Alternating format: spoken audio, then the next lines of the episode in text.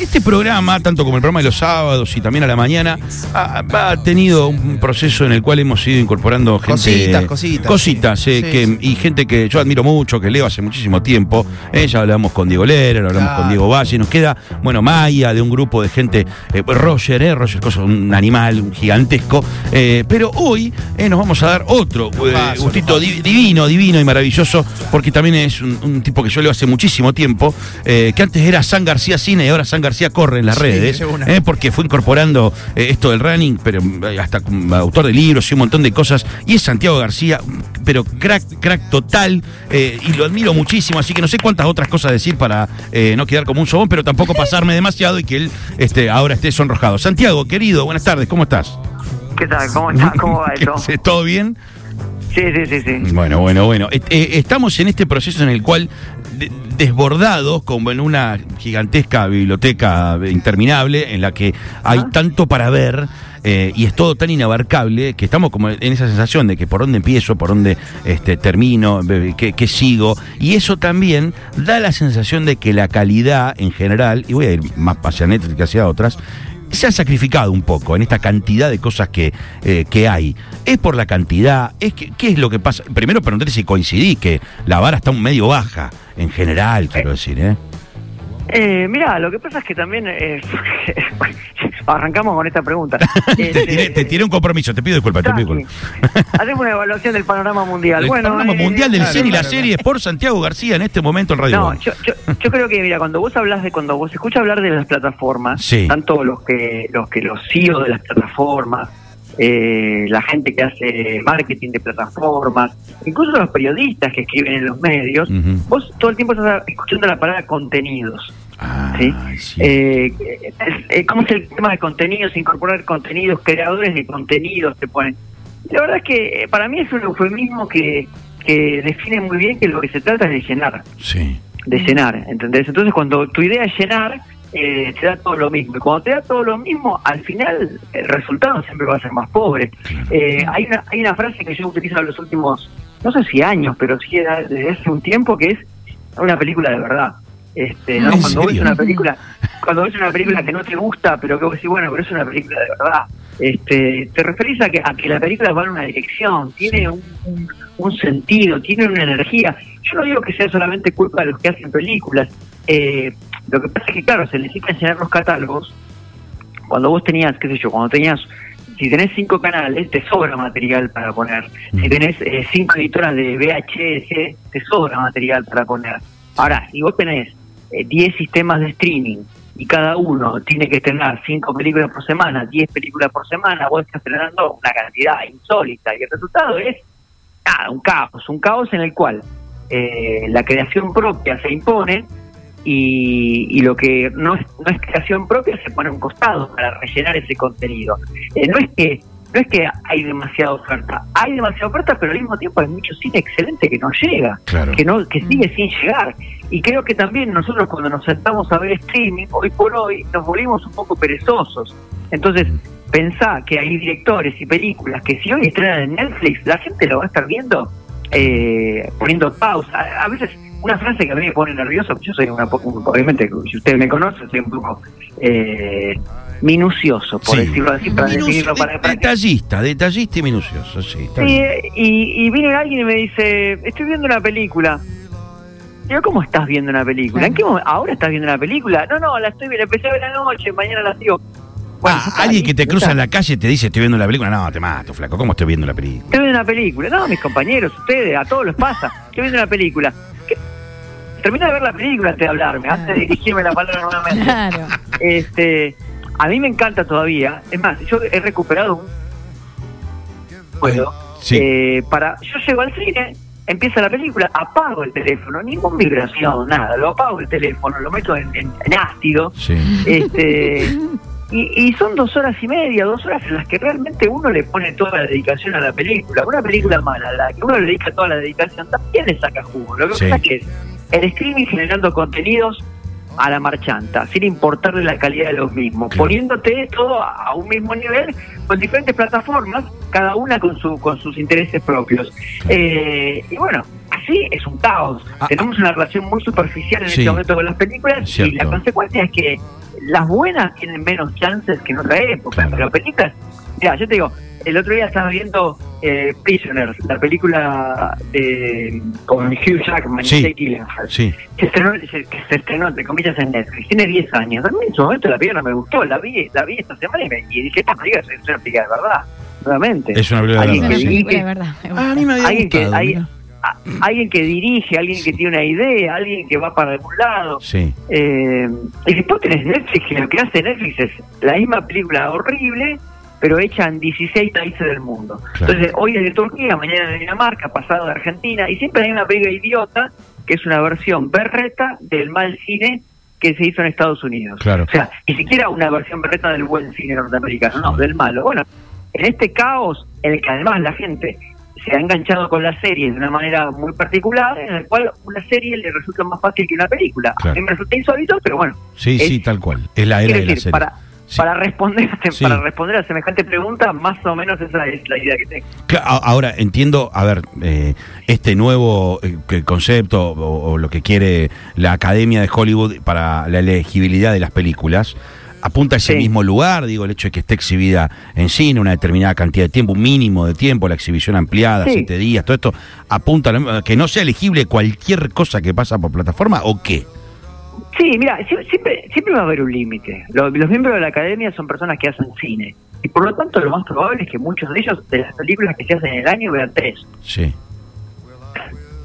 O sea, es un poquito también una farsa eso. Eh, yo entiendo que sí está bien empujar a la gente a ver las películas en cine. Hay algunas categorías en las que vos tenés que verlas en cine.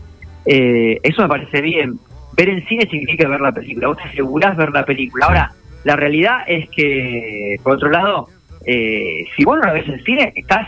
Quiero decir, no es que no ver en cine una película la- te hace te, hace- te arruina la experiencia. Quiero decir, algunas de las mejores películas de la historia del cine mundial yo nunca las vi en cine, por razones obvias porque nací después, porque nunca pude cruzármelas en cine, porque algunas las vi en blanco y negro, cuando eran en color, doblaje al castellano, cuando eran en inglés y con cortes publicitarios, sin embargo son obras maestras. claro. La el cerebro humano es capaz de reponer eso que yo digo, de estoy viendo una película, poder ver una película en dos partes y después entender que es buena o mala. Claro. Pero la experiencia emocional, el registro de la película es completamente diferente. Si vos ves una película en el cine, te queda, te queda de otra manera. Completamente. Insisto, Ah, eh, uno ah, puede no verla en cine, Sí. puede quedar traumatizado, enamorado, verlo un millón de veces. Eh, no hay ningún- uno puede ver una vida en el avión. Yo el día vi los vi de Blues Brothers en el avión y está, en lo que sí, la vi 500 veces. Pero en lo que sí, no escuchaba nada, hizo un musical y se veía poco, pero, pero yo entendí lo que tenía adelante igual. Claro, Santiago, me- me vuelvo brevemente a lo que decías hace un ratito eh, con respecto a eh, ciertas cosas que a lo mejor las este, plataformas este, producen y que a lo mejor no se no se harían. El otro día eh, veía en Star, el, en Star Plus, eh, el, la del asesino de Boston, ahora no me acuerdo el nombre, me- se me fue, eh, con Keira Knightley y, y, la- y- Sí, sí, El. Estrangulador de Boston. El estrangulador de Boston. Y digo, es una película que en otro momento hubiera estado hecho para cine y hoy si no la si no la produce la plataforma probablemente no hubiera visto la luz nunca.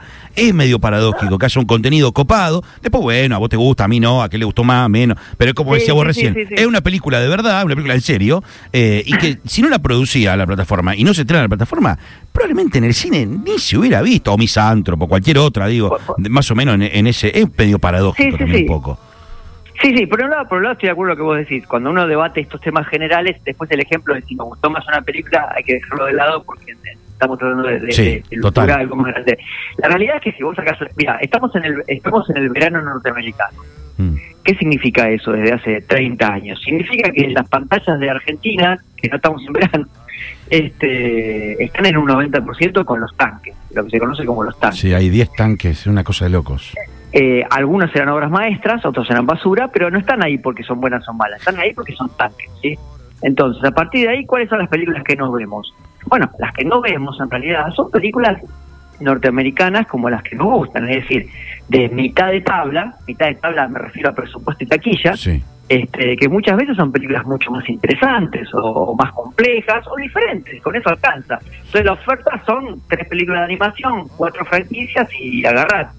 Eh, Sí. entonces el, el- el cine que se ve perjudicado es el cine que uno realmente veía este, y, y en ese cine están cayendo directores como Steven Spielberg, o sea, eh, Los Fabelman es una película eh, que de, casualidad se llegó a estrenar. O sea, pues, no, el día que uno no recuerdo mal, no te, no te gustó los Faberman, ¿no? Si, no, si mal no, recuerdo. ah, ¿te gustó?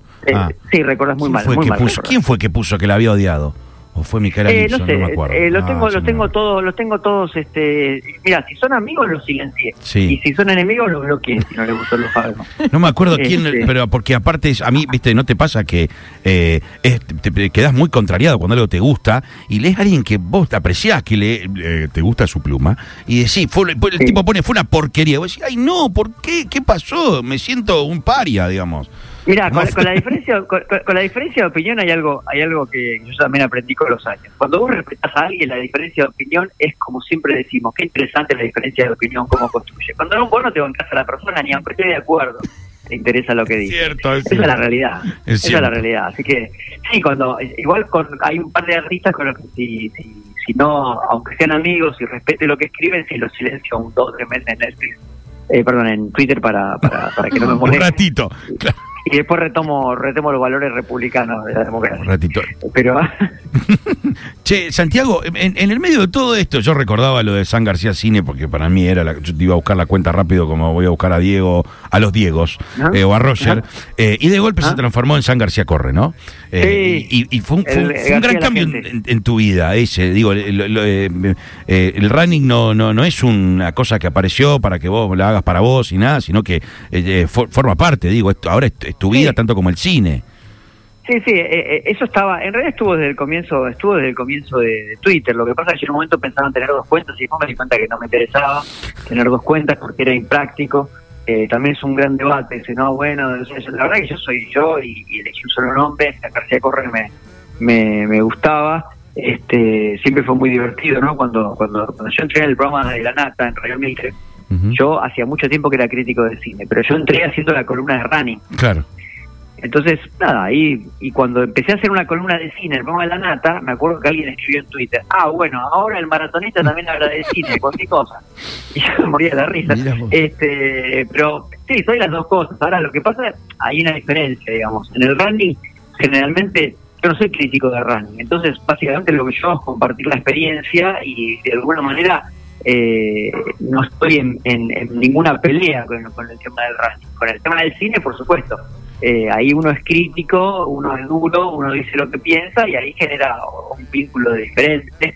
Este, es muy cada vez es más difícil también volviendo un poco al tema inicial cada vez es más difícil encontrar una eh, gente que escriba en los medios y que no sea un chupa media de, los servicios de streaming de las ah, distribuidoras qué difícil eso que no, sea, que no sea todo fandom Claro. Este, y no me refiero al fandom solamente de las franquicias, que es insoportable, sino también al fandom festivalero, ¿no? Este, Y te invitan al Festival de Cannes y elogias todo el Festival de Cannes porque no te invitan.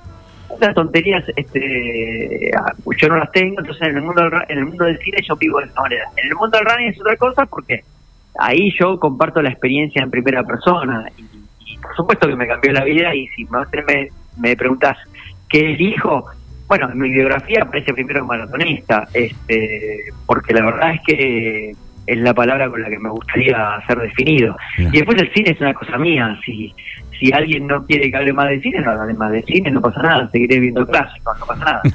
hay, hay una. Pero ahí te va a preguntar, Joaquito, algo. Sí, eh, eh, siguiendo con este tema del running, eh, hay mucha gente que se está inclinando ahora a empezar a correr y demás, sobre todo en la pandemia y post pandemia. ¿qué, ¿qué, tips, qué consejo le darías a aquellos que no tienen el hábito y que quieren empezar a correr?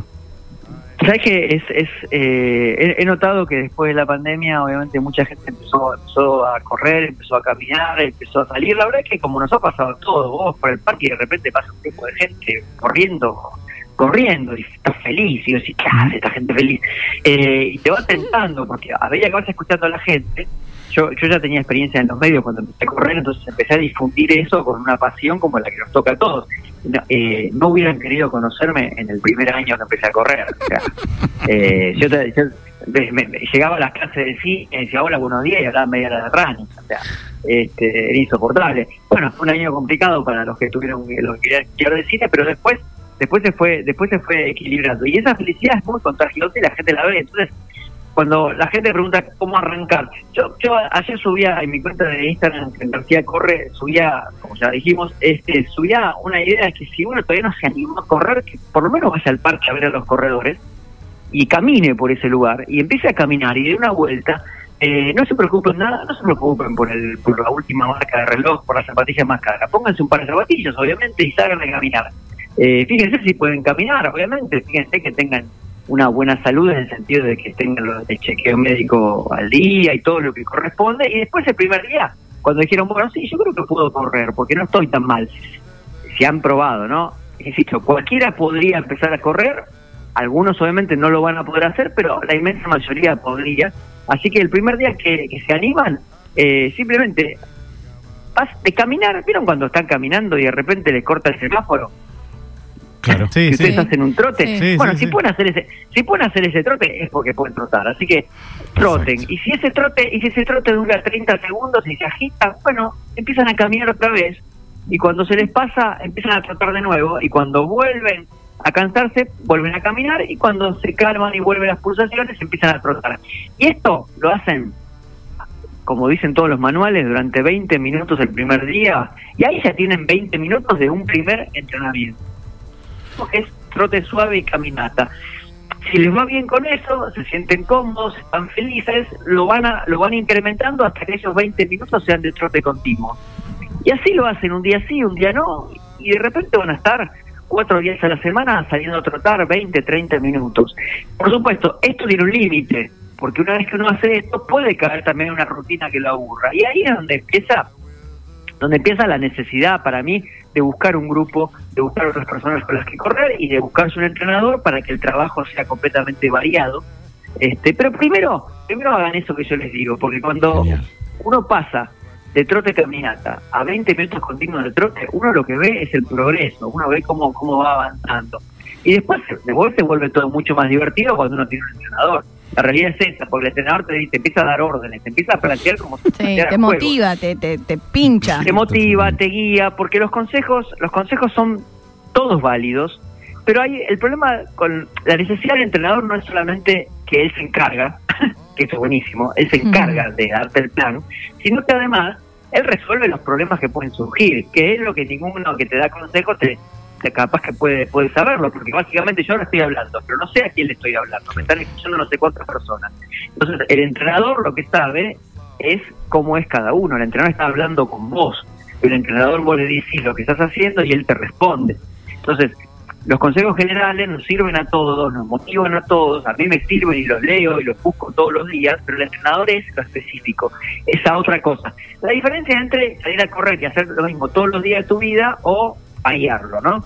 Variar ejercicios, fortalecer los músculos, tener una capacidad este, aeróbica mayor y divertirse, porque en definitiva es divertido.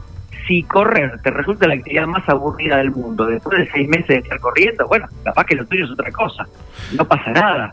Eh, no es la solución a todos los males del mundo salir a correr. Para algunos mm, sí, pero para otros tal vez esté en otro lado, como es normal y lógico. Eh, estamos hablando con Santiago García, maratonista, eh, eh, runner mm, mm, recontra, bueno, no iba a decir pro, pero con, libros publicados, pero además también crítico de cine. Te voy a preguntar, Sofi.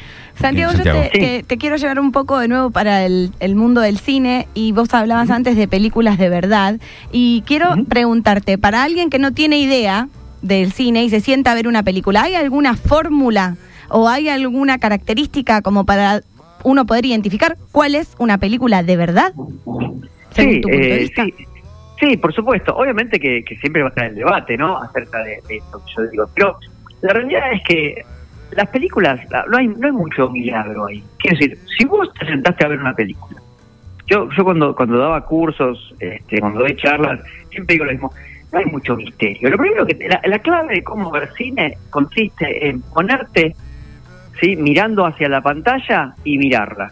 Yo me decía, hace 20 años yo decía eso y la gente se reía. Ahora, decime cuántas personas pasan más de 5 minutos mirando una pantalla. No, mirando la, misma, no, cero.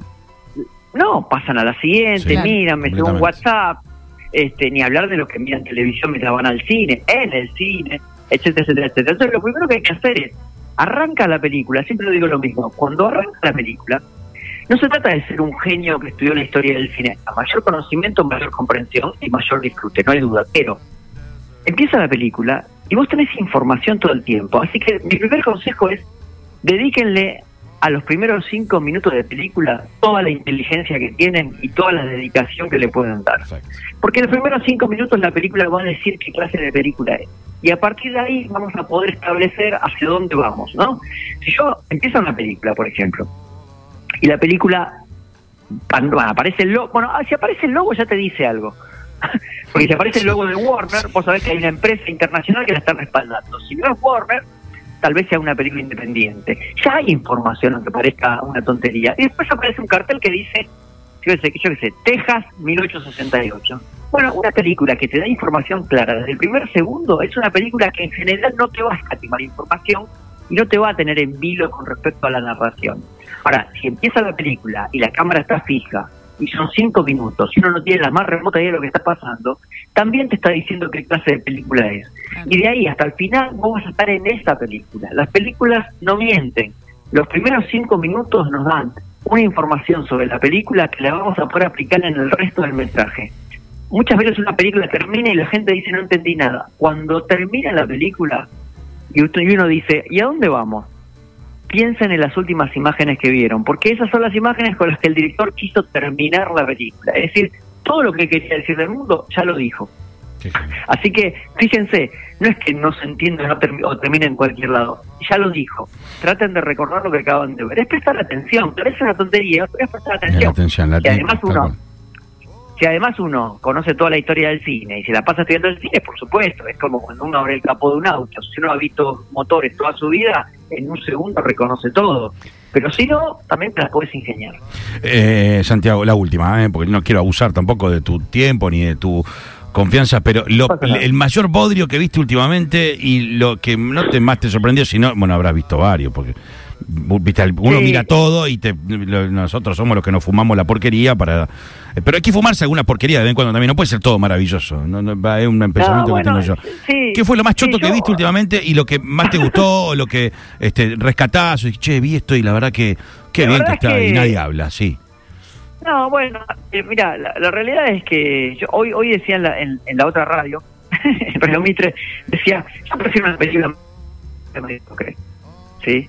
A una película mediana, tibia, parecida a todas. Yo a veces prefiero meterme en un podio porque me divierta mucho más.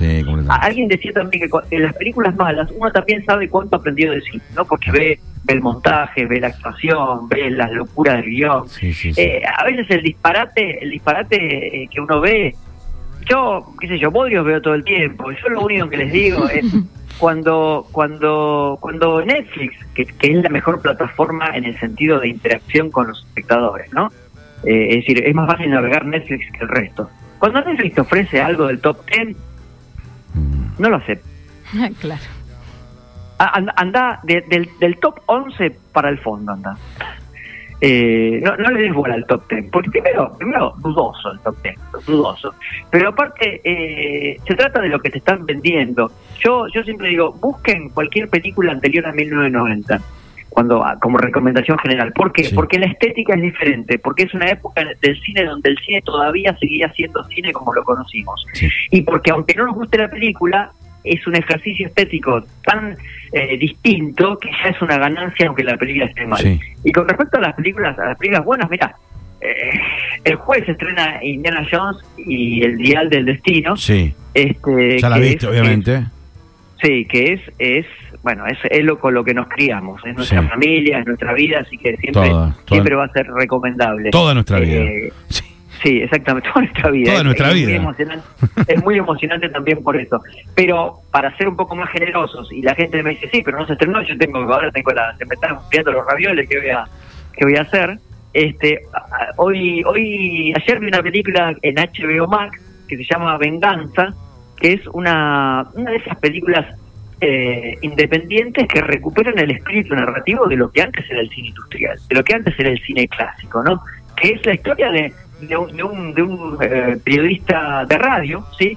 neoyorquino, eh, sobrador, fanfarrón, que se quiere que se las sabe todas, que tiene, que tiene muchas muchas amantes ocasionales en su aplicación de citas y un día la llama a la familia de una de ellas eh, diciéndole que, que murió.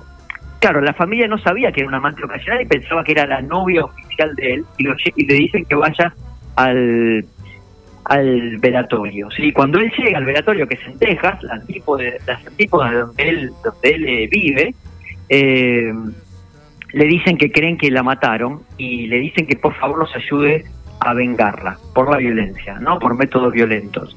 Esa es la, premisa. Una película chiquita, que funciona, que es divertida, que tiene vueltas de tuerca. Me la acabo de dejar en lista en HBO Max. Exactamente. Me la acabo de dejar en lista en bueno, después, después mandame un WhatsApp y decime si te gustó o no. Y si, no te gustó, bueno, mala suerte, puede fallar.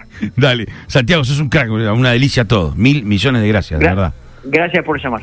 un abrazo enorme. Bueno, ahí estaba Santiago García, un fenómeno.